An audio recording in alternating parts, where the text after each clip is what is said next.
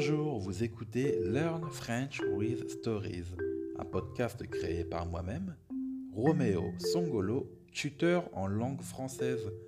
J'aide les gens du monde entier à améliorer leur français grâce à des appels téléphoniques sur WhatsApp ou à des conférences sur Skype. Dans ce podcast, je te parle de la France vue par un Français. La transcription de cet épisode est disponible gratuitement sur mon site frenchwithromeo.com.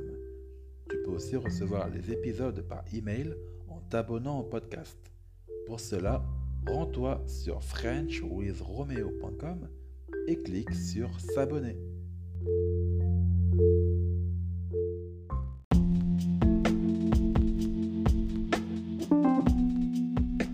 Aujourd'hui, je vais te raconter l'expérience que j'ai eue l'année dernière lorsque j'ai fait mon premier tatouage. Je vais aussi en profiter pour t'expliquer comment les tatouages sont perçus en France. Tu l'as sans doute déjà remarqué grâce à mon site web frenchwithromeo.com, mais j'adore l'art et en particulier le dessin. En effet, tous les designs du site sont réalisés par moi-même et de ce fait, j'ai toujours eu l'idée d'un jour arborer un ou plusieurs magnifiques dessins sur mon corps. J'ai donc rapidement eu l'idée de me faire tatouer et je suis passé à l'action l'année dernière pour mon 21e anniversaire.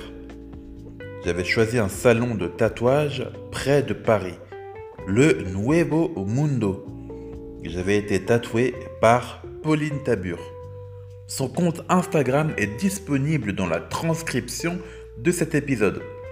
Et je t'invite à y aller jeter un coup d'œil si tu souhaites admirer son magnifique travail. Elle tatoue dans le style japonais traditionnel avec une petite touche old school. Tout ce que j'aime. J'avais choisi de me tatouer une carpe koi sur le bras droit. Une grosse pièce donc. La carpe koi japonaise symbolise le dépassement ainsi que l'accomplissement de soi. Selon la légende, une fois qu'elle remonte la rivière, la carpe se change en un dragon majestueux. C'est aussi mon objectif dans la vie. Toujours aller de l'avant et ne jamais renoncer face aux défis. C'est avec mon idée de tatouage longuement réfléchie en tête, ainsi que le dessin préparatoire terminé, que moi et Pauline Tabur avons pu commencer ma première séance de tatouage, qui allait durer presque 5 heures. Comme je te l'avais dit plus tôt, il s'agissait d'une grosse pièce qui recouvrait la partie recto de mon bras droit. Ma tatoueuse était d'ailleurs surprise que je choisisse un projet d'une telle envergure pour mon premier tatouage. Moi, je voulais marquer le coup et éviter les petits tatous qui s'estomperait facilement à travers le temps. Les ustensiles étaient délicatement entreposés sur ce qui me semblait être une sorte de bureau. J'avais rapidement remarqué la machine à tatouer qui servirait à me percer la peau mille fois. Pauline donnait l'impression de vraiment connaître son métier et quelque part, ça me rassurait beaucoup. Je n'avais pas affaire à une débutante et ça se voyait dans sa façon de manier cette machine infernale ou à sa façon de choisir soigneusement les couleurs d'encre les plus adéquates à ma teinte de... Cependant, lors des premiers coups d'aiguille, j'avais eu une première hésitation. Je regrettais presque de m'être retrouvé là, sous cette machine. C'était douloureux, très douloureux. Avant de me faire tatouer, j'avais lu énormément de témoignages sur la douleur qu'engendre le tatouage. Certains disaient que se faire tatouer, c'était comme recevoir de petites griffures de chat, tandis que d'autres comparaient plutôt ça à une multitude de petits coups de couteau. Disons que je faisais plutôt partie de la deuxième catégorie. Pauline lisait sur mon visage que je souffrais. Elle pouvait d'ailleurs m'entendre gémir quelquefois. Elle m'avait conseillé de respirer un grand coup lorsque je sentais que la douleur montait. J'avais suivi son conseil pour les 5 heures suivantes.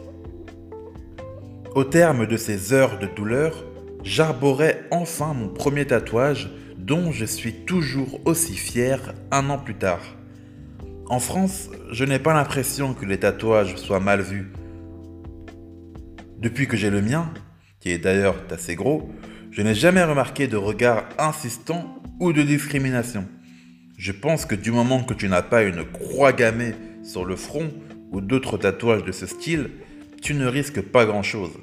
Cependant, d'après ce que j'ai pu entendre ci et là, dans certains corps de métier, il est préférable de cacher ces tatouages.